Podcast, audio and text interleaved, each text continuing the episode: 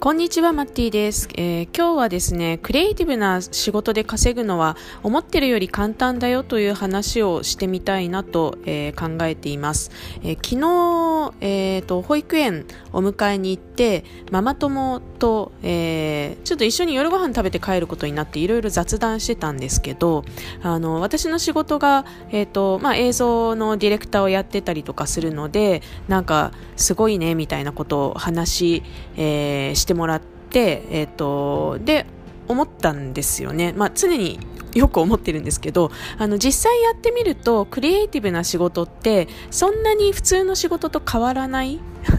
なと思ってるんです、私は。で、えっ、ー、と、世間一般の人が思うよりも、え、ー、と、クリエイティブな仕事に対するハードルってどんどん下がってきていて、え、ー、と、これを聞いているあなたにも参入のチャンスはありますよということを、えー、お伝えしたくって、今日はちょっとお話ししてみようかなっていう感じです。えっ、と、まあ、例えば、えー、イラストっていうものを撮ってみたときに、あの、イラストを描いて、えー、食べていくためにどうすればいいかっていうことを考えたときに、えっ、と、まあ、23個方法があるかなと思うんですね。パッと思いつくだけでも、えーと、まず1つ目はアーティストとして作品を販売する、まあ、額額装した額に入れた、えーと、イラスト作品をファンの方に売っていくっていうような方向性。で2つ目は私がやってるような広告の仕事、まあ、誰かのオーダーに応えて、えーと、作るっていうことも、えーとそこに広い意味では含まれると思うんですけど例えば本の挿絵だったりとか最近で言うとツイッターとかあのそういう SNS とかで使うあのなんだろうアイコンとかって大切だよねっていう話結構いろんなところで聞くんですけどそういうあの誰かのために作ってあげるものっていうところもあのお金を稼ぐ仕事の、えー、中に入ってくるかなというふうに思います。で昔はこのアーティストとして作品を売っていくことも広告系、えーとまあ、それは広告だったりとか、まあ、あるいは本の挿絵を描くみたいなことかもしれないんですがそういう誰かのために、えー、イラストを描くことどちらも今よりもっとハードルが高かったなと思うんですね。というのが、えーと、まずアーティストとして作品を売るためには、えーと、お客さんを見つけないといけなかったんですが SNS とかがない時代っていうのは直接ファンを見つけることができなかったので、えーとやっぱり画廊に所属するみたいなその作品を売ってくれる誰かと組んで、えー、やっていく必要があったんですね。でそうするとやっぱり経歴とかあの実績とかそういうことがすごく大切になってきます。やっぱりその画廊の人売る側の人もこの人こんなにすごいんですよっていう何て言うのかな。あの何か売るための、えーと、ポイントがないと売りづらいんですよ。っていうのがあってなんか単純にこの作品が素敵だからっていうだけだとなかなかあのまあ、もちろんそれでパートあのうまくいく例もあるんですけどそれだけだとうまくいかない場合も多いよねっていうのがあの昔の常識だったかなと思うんですけど最近これもガラッと SNS の登場によって変わりましてもうあの好きな人がいっぱいいればフォロワーさんがいっぱいいればそのイラストレーターの人は多分食べていけると思います。っていう風に時代が変わってきたなっていうのが、えー、アーティストとしての、えー、生きていく方法みたいなのを考えても、あのー、変わったなっていうふうに思います。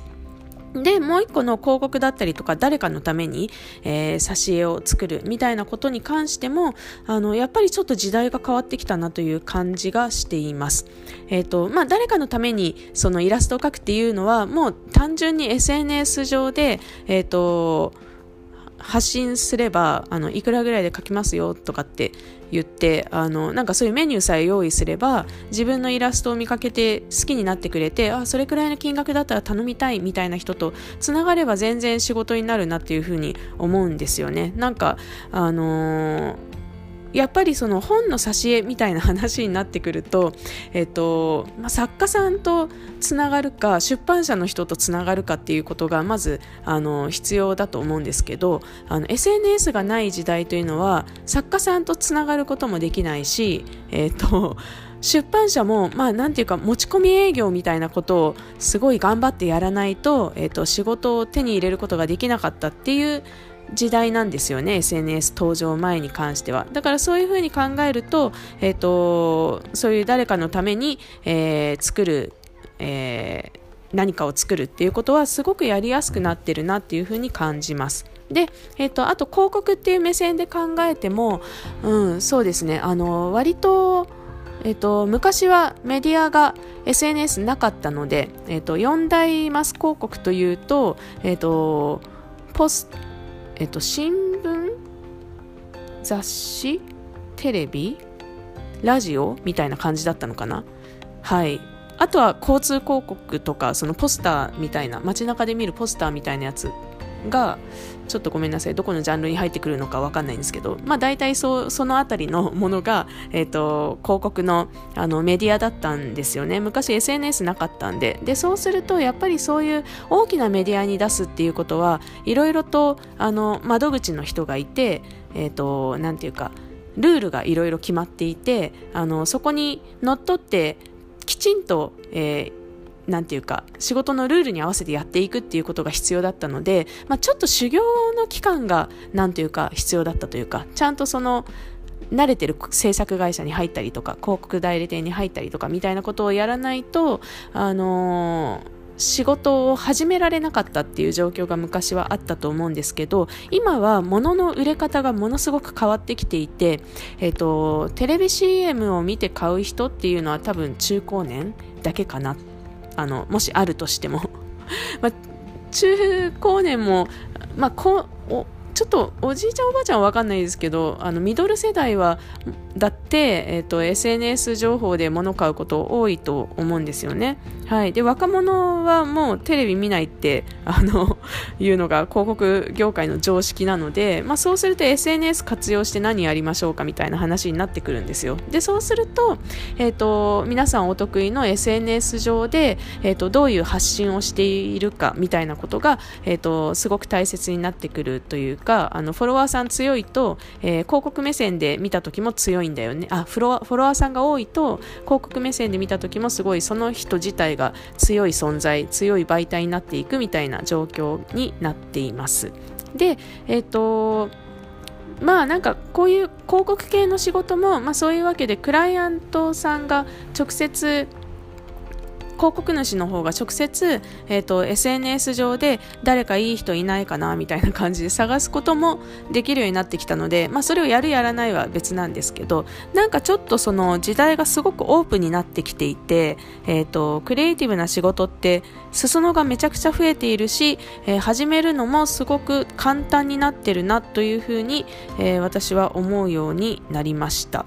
あそうですね。あちょっと今広告のところで言い忘れましたけど、えっと、そうですね。あのさっき話したのは割とこれまでの古いやり方旧来のやり方っていうとこだったんですけど、まあ、今で言うともうその個人個人発信している人たちに広告主側が直接お願いしてちょっとこれの紹介してくださいみたいな感じになってるじゃないですか。結構そういう話もう普通ですよね。で、えーと、広告の形がもうどんどんそっちの方に、えー、比重を、えー、増やしていく感じになっていくだろうなって私は思ってるので、えーと、ますますなんというか、えーと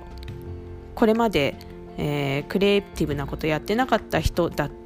えー、美大に行ってない人だってクリエイティブな仕事っていうのは全然できるんじゃないかなというふうに思っています。なので、えっとまあ、とりあえずなんか作っちゃえばいいじゃんみたいなことなのかなというふうには思います。あのプロとして活動するにしても結局その私こういうの作れるんですよっていうのを人に見せるところから始まるんですよね。あの作ったものが一個もないとやっぱりさすがに自分を売り込めないのでまずは、えーと、いろんなものを作れるんですよっていうリファレンスといいますかあの自分こんなのできますっていうプレゼンテーションできるものを、えーと積み重ねていって、えーまあ、それこそインスタだったりとか、あのなんかいろんな場所でそれを見れるようにしておくっていうのがすごく大切なので、えーと、もしクリエイティブなお仕事にご興味があって今何にもしてないっていう方がいらっしゃったらまずはそういう発信から、えー、始めていただくのがいいんだろうなっていうふうに思ってます。で意外とそこから、えー、広がっていくものだろうと思いますし、